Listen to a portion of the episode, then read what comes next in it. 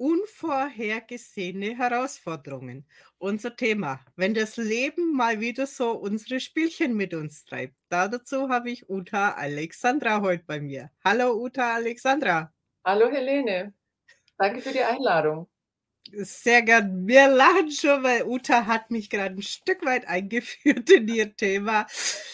Uta, nimm unsere Zuschauer mit auf deine Herausforderung auf meine Herausforderung. Ja, ich fange an, es ist noch in Deutschland. Ähm, ich weiß nicht, ob vielleicht der eine oder andere auch meinen LinkedIn-Beitrag mal gesehen hat. Ähm, ich habe zwei Patenkinder in Uganda und ich wollte meine Kinder auch besuchen. Und ich habe auch eine Freundin, äh, eine Uganderin. Und wir haben dann vereinbart, okay, ich reise mit, mit ihr nach Uganda zu ihrem Projekt, wo auch die Kinder drin sind.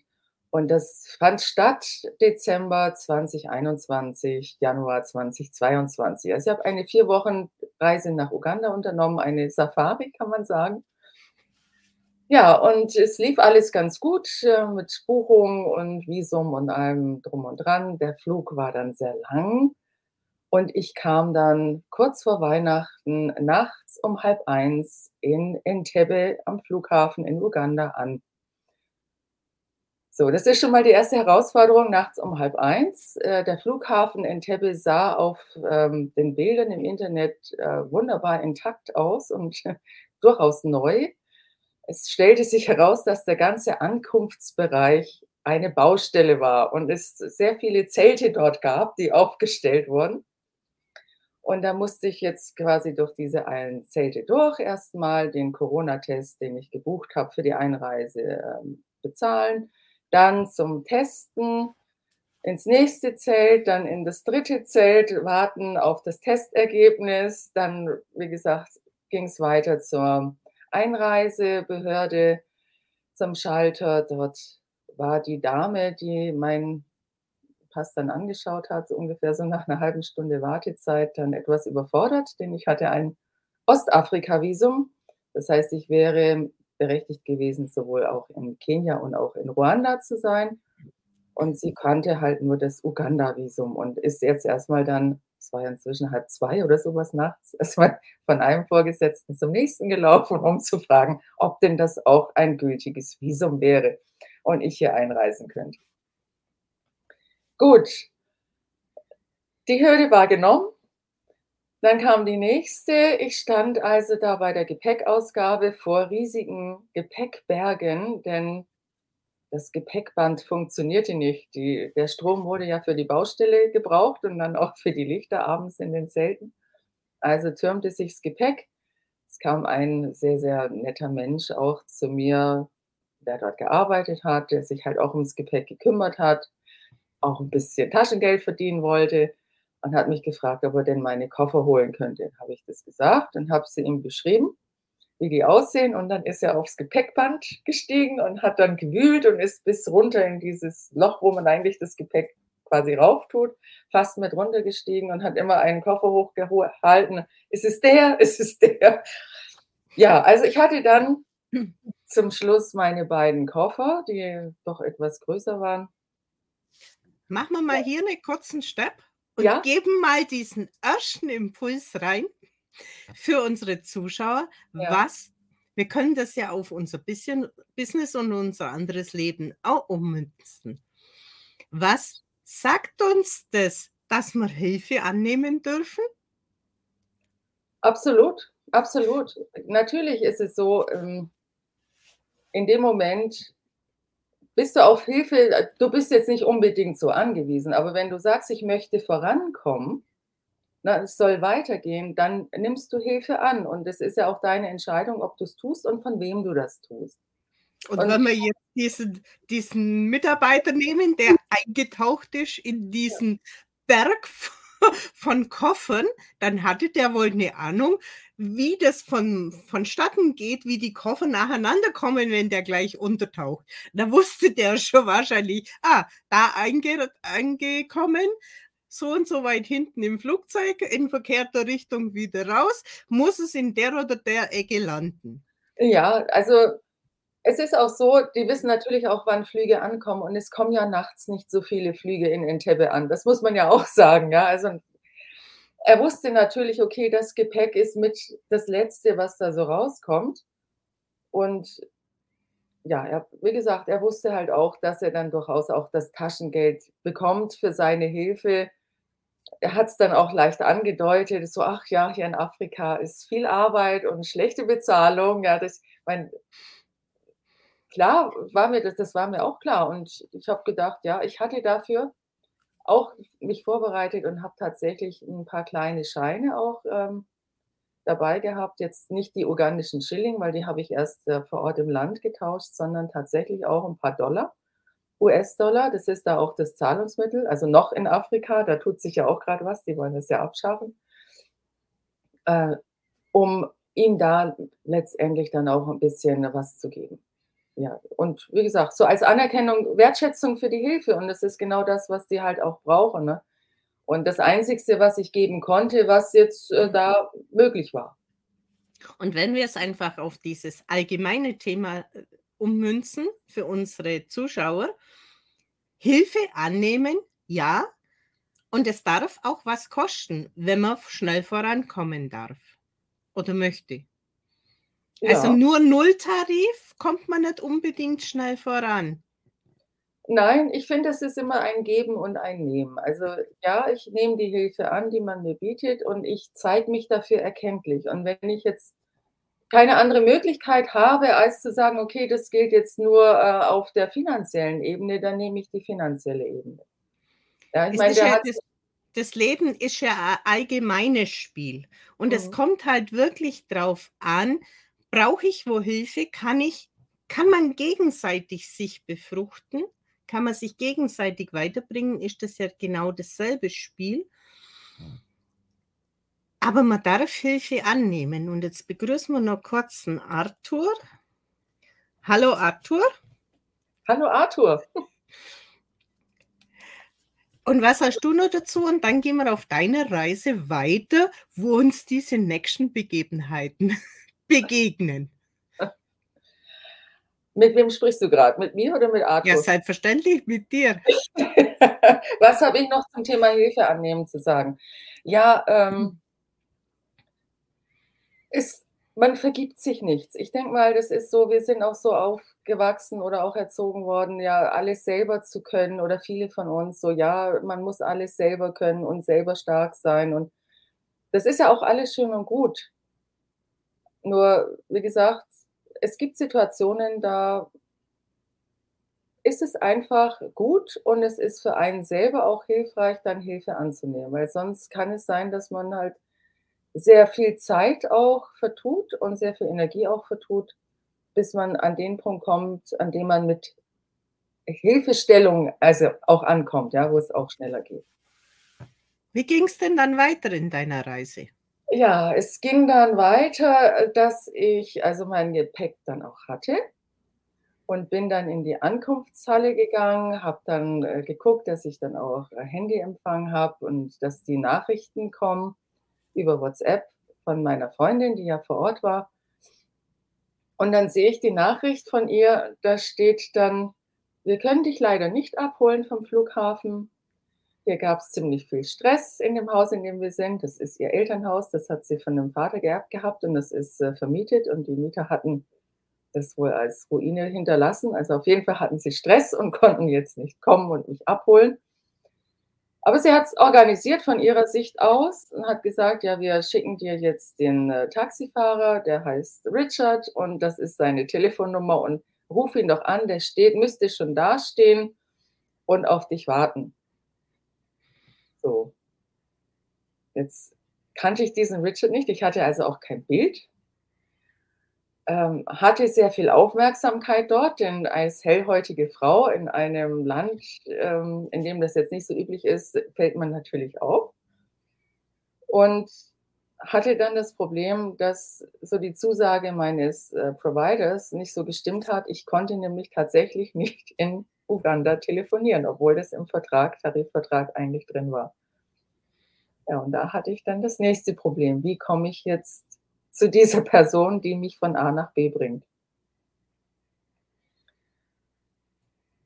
Äh, in dem Moment, als ich diesen Gedanken hatte, habe ich gedacht, so jetzt erstmal durchatmen. Erstmal ganz ruhig und durchatmen was ist die Situation? So und so sieht's aus. Okay, wer wer kann dir jetzt weiterhelfen, ne? Es ist jetzt wieder die Frage: „Wer kann mir weiterhelfen?“ Und ich bin dann erst mal aus dieser Ankunftshalle rausgegangen, dann standen da sehr, sehr viele Menschen, die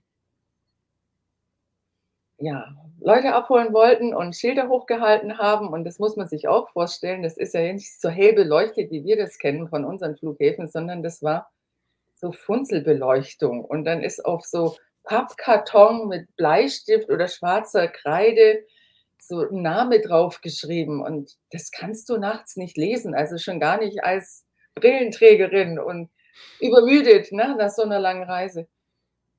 Und jeder wollte natürlich dann zu dir her und ich denke mir: „Ja, es soll nur einer sein, der mich abholt, hier nicht 20“, ne? Also, was tun? Dann bin ich 'n Stückchen weiter rausgegangen und, äh, habe mich da etwas abseits gestellt und habe dann geguckt.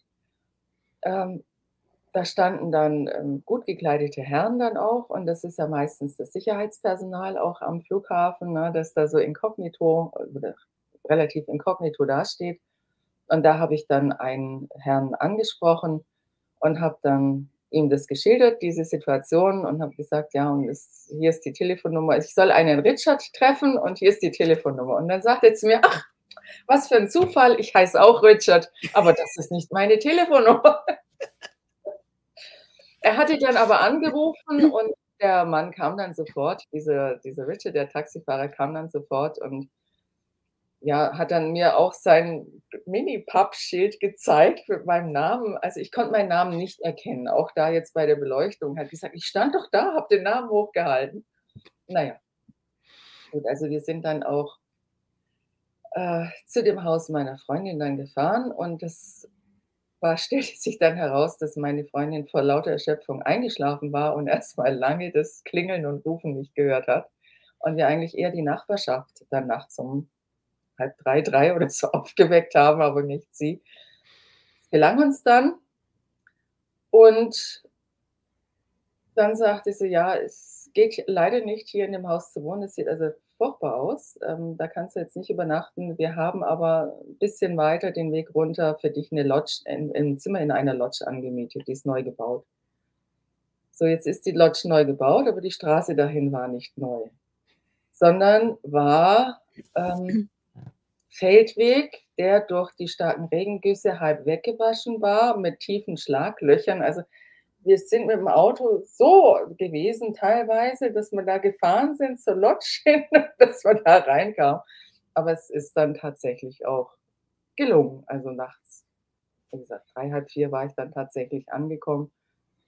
Und an dem Tag Was hat es jetzt mit dir gemacht bis hierher? Hm. Es hat mir, ähm, auf sehr charmante Weise auch gezeigt, äh, dass das Leben nicht planbar ist. Dass du einen Plan haben kannst, das ist schön und dass du dann aber auch sehr, sehr flexibel sein darfst und musst und dann halt die Gelegenheiten diese Zufälle, die dann eventuell auch kommen oder diese Gelegenheiten, die du hast, dann auch nutzt. Man könnte ja jetzt sagen: „Was muss sie auch nach Uganda?“ Ich kann mir jetzt ich kann mir jetzt aber auch vorstellen, dass deine Motivation, deine Kinder zu sehen so groß war, dass diese „dahin“ gar nicht so schlimm war, sondern okay, das ist halt wie beim Zugfahren, umsteigen mit 5 Umsteigefunktionen, ja? Voll bepackt mit Koffer, Bahnsteigwechsel und, und, und. Aber wenn du wo wirklich hin möchtest und das ist ja im Business nix anderes und es ist auch nix anderes, wenn Menschen gesund werden wollen.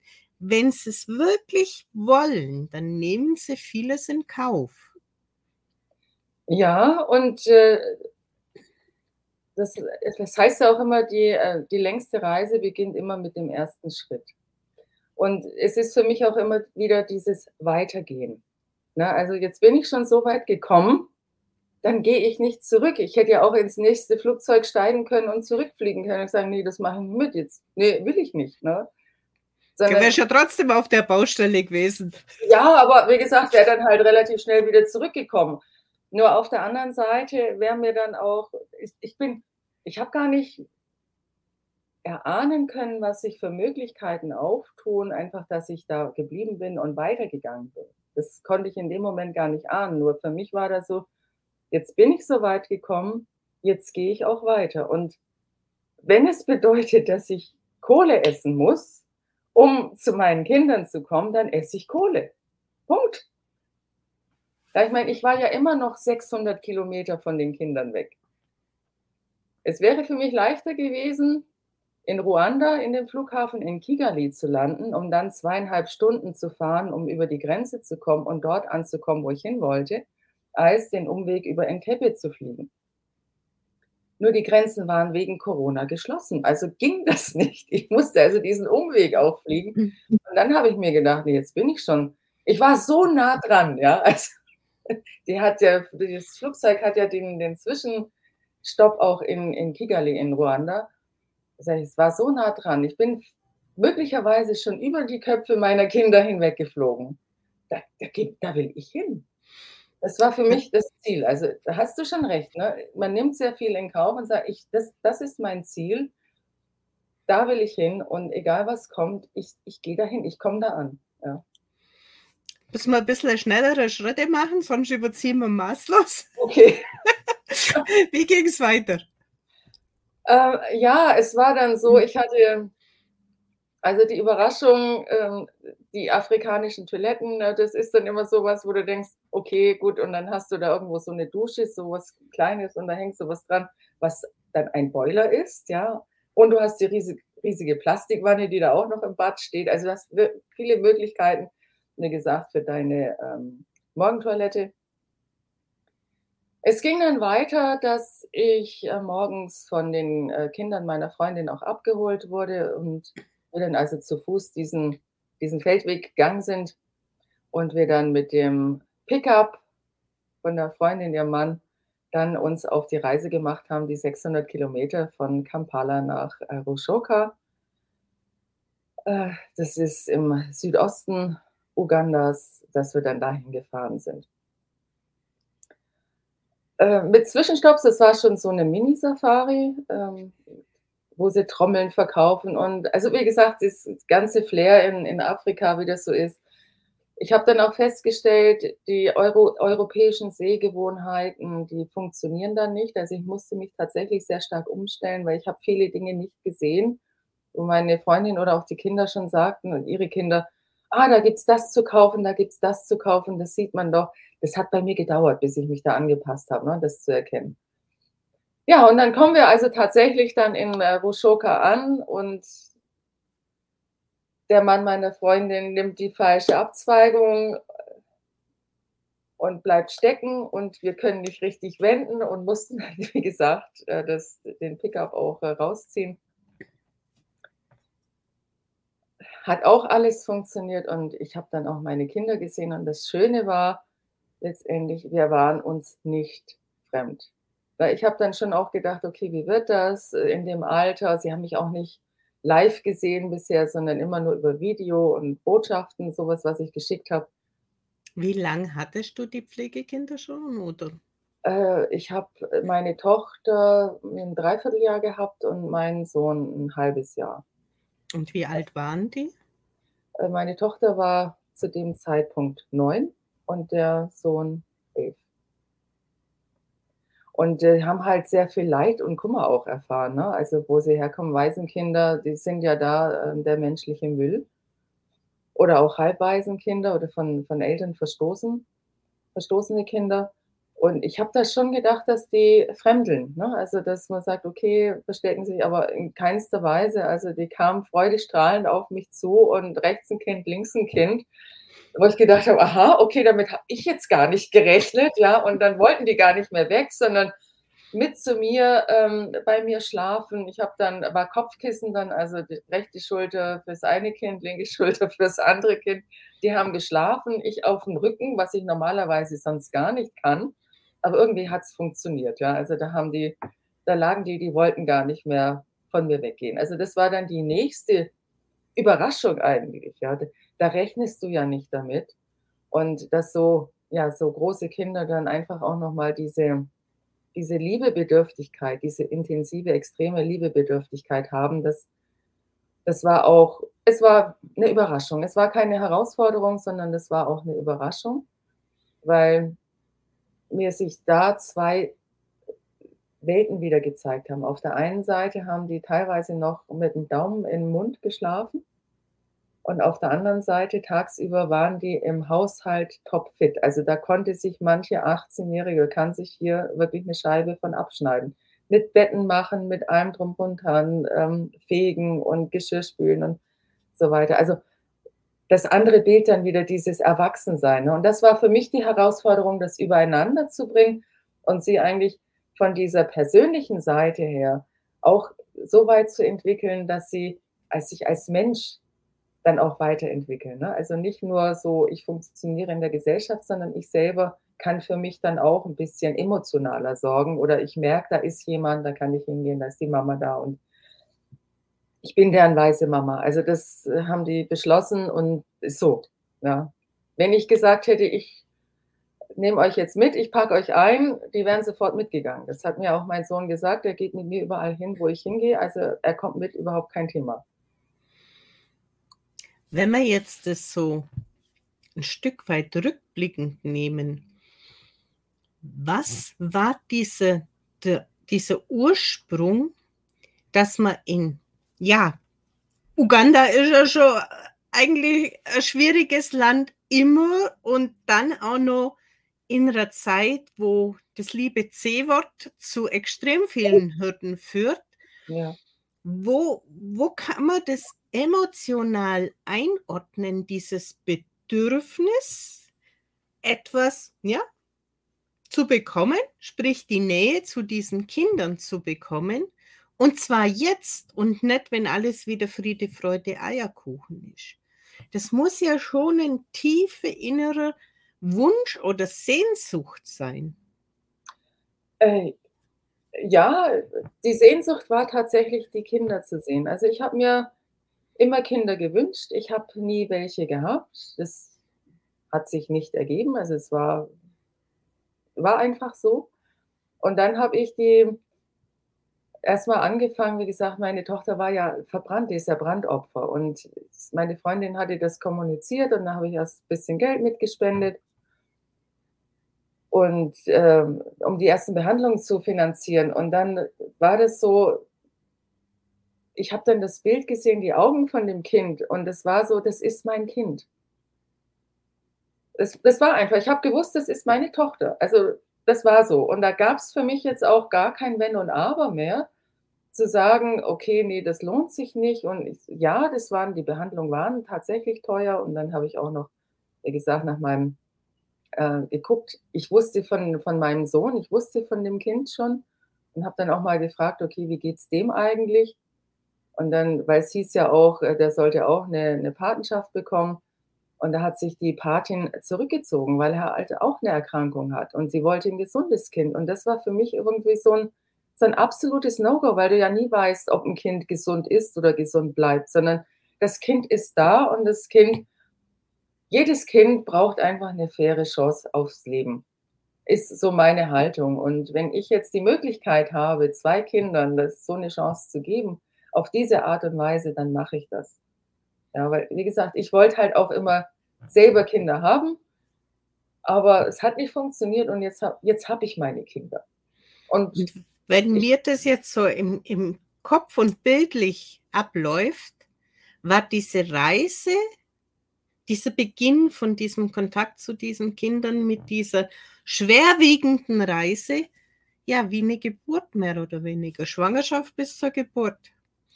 Ich würde jetzt einfach das so beschreiben, bis zu dieser Ankunft an dem Flughafen war's die Schwangerhaft und Schwangerschaft und dann ging's in diese Geburtsphase über. Ja, kann man kann man durchaus so sehen, ja. Kann man durchaus so sehen. Kann man so sehen, ja. Und ich meine, es weiß eigentlich jeder, dass es in den seltensten Fällen 'ne Bilderbuchschwangerschaft gibt. Und trotzdem nehmen es wahnsinnig viele Frauen auf sich, Kinder zu bekommen oder eben dann Pflegekinder, ja. weil dann ist es ja noch ein Stück weiter eigentlich weg, dieses manchmal Unbequeme.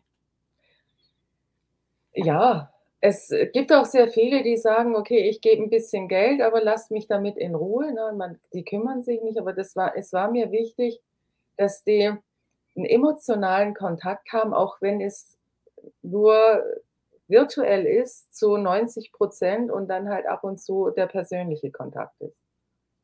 Und das tut den Kindern sehr gut. Also, das funktioniert sehr gut. Und ich habe da auch diese Erkenntnis gehabt, wir waren jetzt so weit voneinander entfernt, aber haben so schnell über diese Möglichkeiten auch die Nähe aufgebaut. Und nur wenn du nah bei auch wenn du nah beieinander bist, heißt das nicht, dass du auch 'ne emotionale Nähe hast. Du kannst kilometerweit, Galaxien entfernt sein voneinander, auch wenn du nebeneinander sitzt. Also, das hat schon was mit der Intention zu tun, auch mit der Einstellung, ne, dass man dann auch sagt: „Okay, das sind meine Kinder und ich kümmere mich da drum.“ So wie ich's machen kann und so wie sie's auch brauchen. Wenn ich das jetzt aber so interpretiere, wie ich dich sehe, ist da auch 'ne riesengroße Freude dahinter. Das dieses Drama, was auf der Strecke war, hat dich nicht so untern Tisch gekehrt. Also, diese Vorfreude und das dieses ganze Strahlen, diese Emotion das hat eigentlich eher noch mehr befeuert. Die Herausforderung hat eigentlich noch mehr befeuert und jetzt erst recht. Das stimmt. Das ist so mein Motto. Jetzt erst recht. Ich lasse mich hier nicht unterkriegen.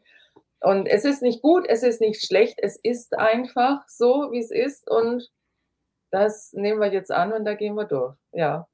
Ja, ich wollte unbedingt meine Kinder sehen. Das sind halt meine Kinder, ja. Es ist ist so.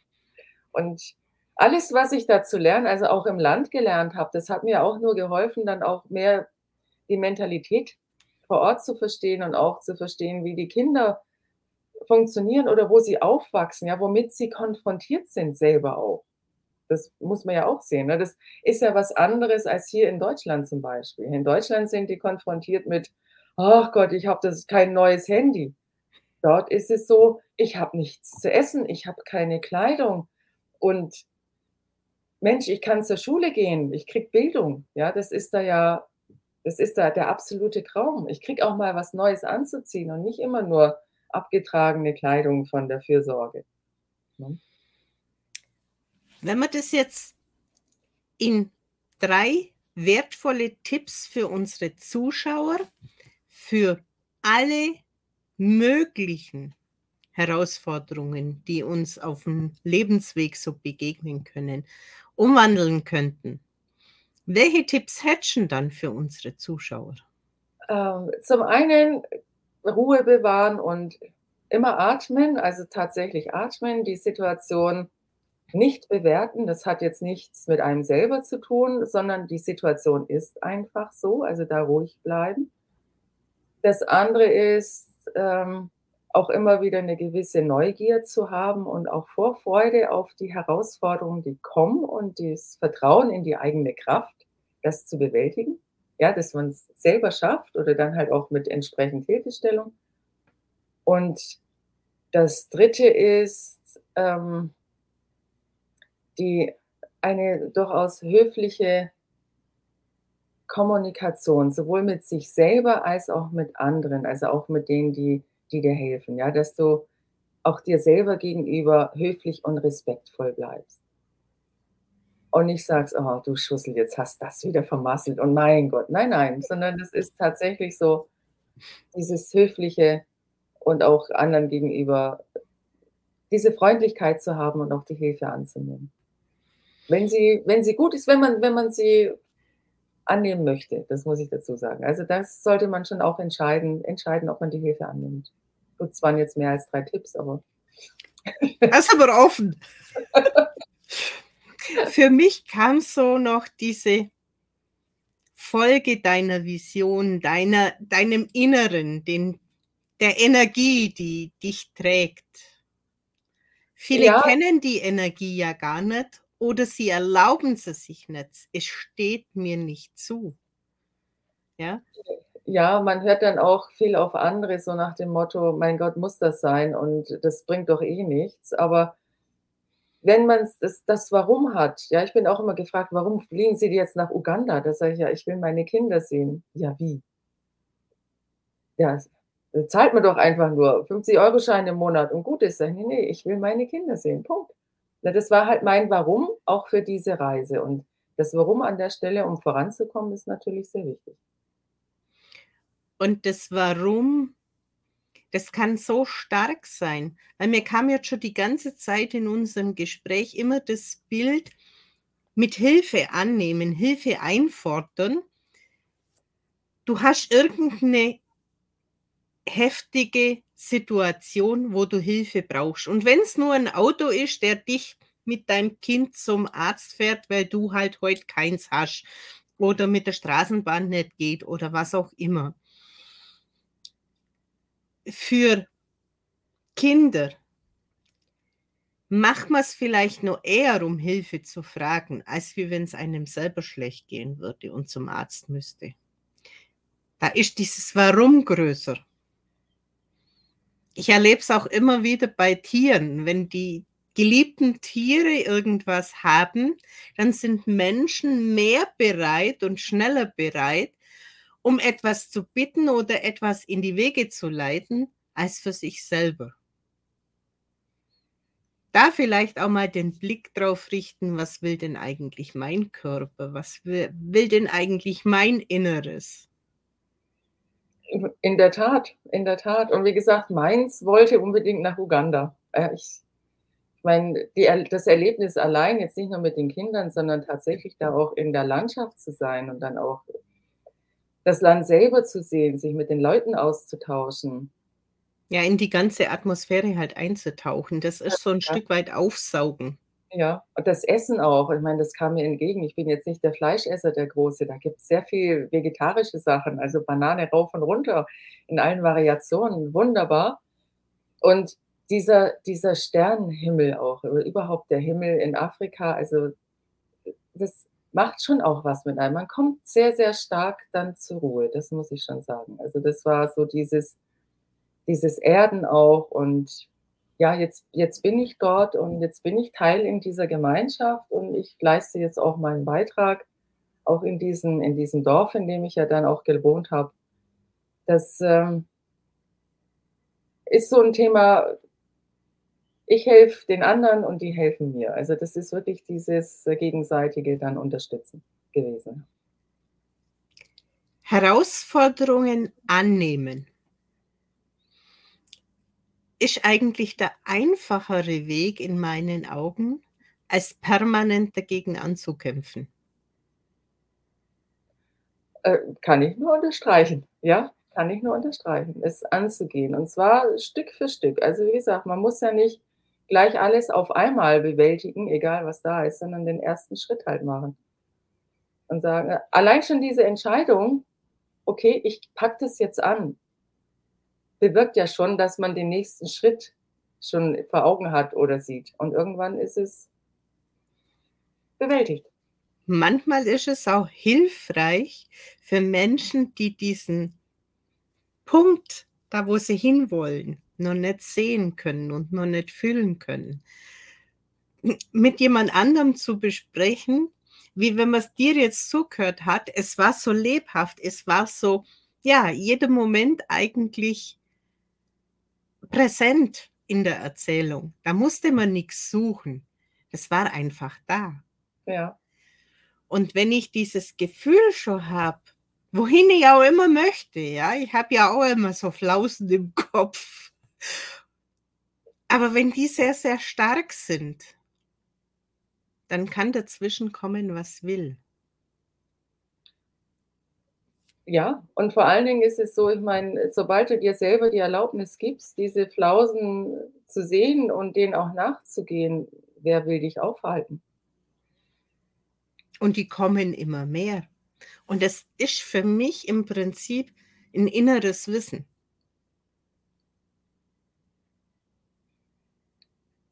Dass dass das Ja, das ist wie so ein Magnet, wo mich dahin zieht. Mhm. Dieses Fühlen lernen kann für Herausforderungen sehr, sehr gut sein. Ob man jetzt sagt, okay, das ist etwas, was nicht dienlich ist für mich. Ja, wie du gesagt hast, da waren alle auf dem Pult gestanden mit ihren Zettel. Du bist aber in den Abseits gegangen und hast die wahrgenommen, die dir helfen konnten und nicht die, die dir den Blick verstellt haben. Ja, wie gesagt, ich brauchte für mich da einfach diesen, es ist wie so ein kleiner Rückzugsort auch gewesen, ne? diese Ruhe. Jetzt muss ich mich erstmal aus diesem ganzen Geschehen rausziehen, durchatmen, runterkommen, überlegen, was kannst du tun, was ist der nächste Schritt, wer kann mir helfen. Mhm. Ja. Und, und ich kenne kenn auch so Situationen, wenn, wenn sich momentan nichts weiter bewegen möchte, dann wirklich mal sagen, okay, egal wie lange das jetzt dauert, eine Stunde, zwei Tage, drei Tage, eine Woche, in, in der mal nicht forcieren, sondern einfach den Blick ausrichten, die Gefühle ausrichten und dann in die Richtung gehen, die sich öffnet und zeigt.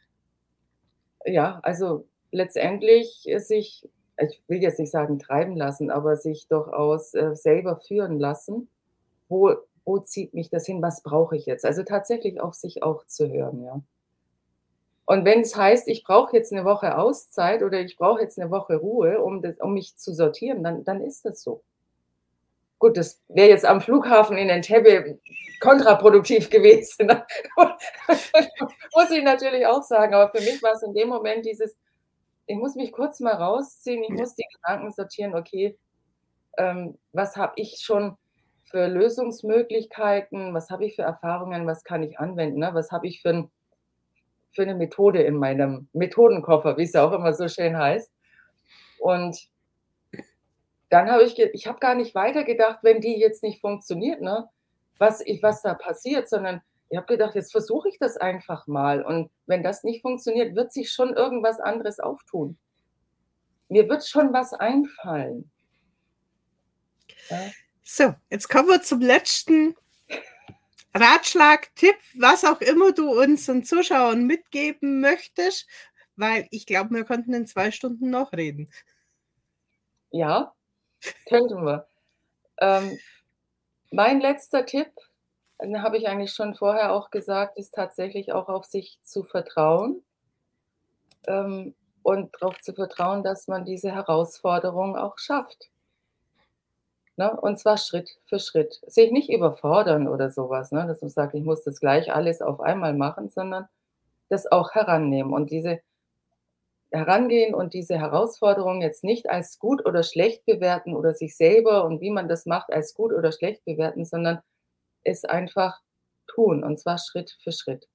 Weil das ist der eigene Weg, den man geht. Ein anderer geht den ganz anders, der geht aus einer anderen Richtung zu. Das ist so. Und diese Herausforderung, das ist eigentlich auch eine Herausforderung, diesen Weg so zu gehen, wie man ihn gehen möchte oder auch gerade gehen kann. Aber ihn gehen. Egal wie groß oder klein der Schritt ist, ihn gehen. Und ich finde halt immer, kleinere Schritte sind viel besser. Dann kann man, hat man wieder zwischendurch Pause, um so ein bisschen Luft zu holen und zu sagen, okay, wie setze ich jetzt den nächsten Schritt, als wenn ich so einen riesengroßen Schritt mache und vielleicht was Wesentliches übersehen habe. Für mich ist noch sehr wichtig, auf sich selber zu hören und sich selber und seinem Körper zu vertrauen. Ja. Und wenn wir da mal wieder ankommen, wo wir sagen, mein Körper hat Instinkte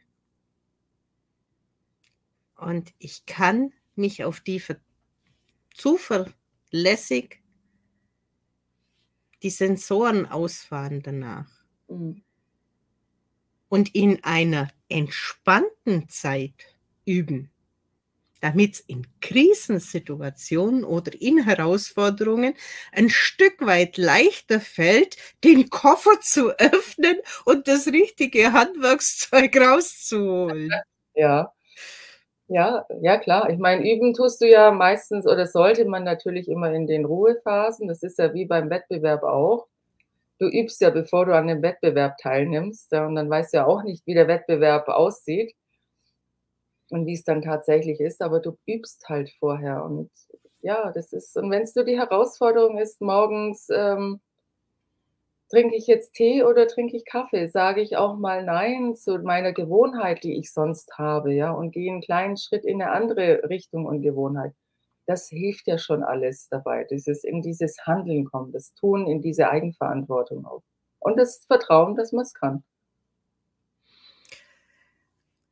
Uta Alexandra, danke für deine spannende Story.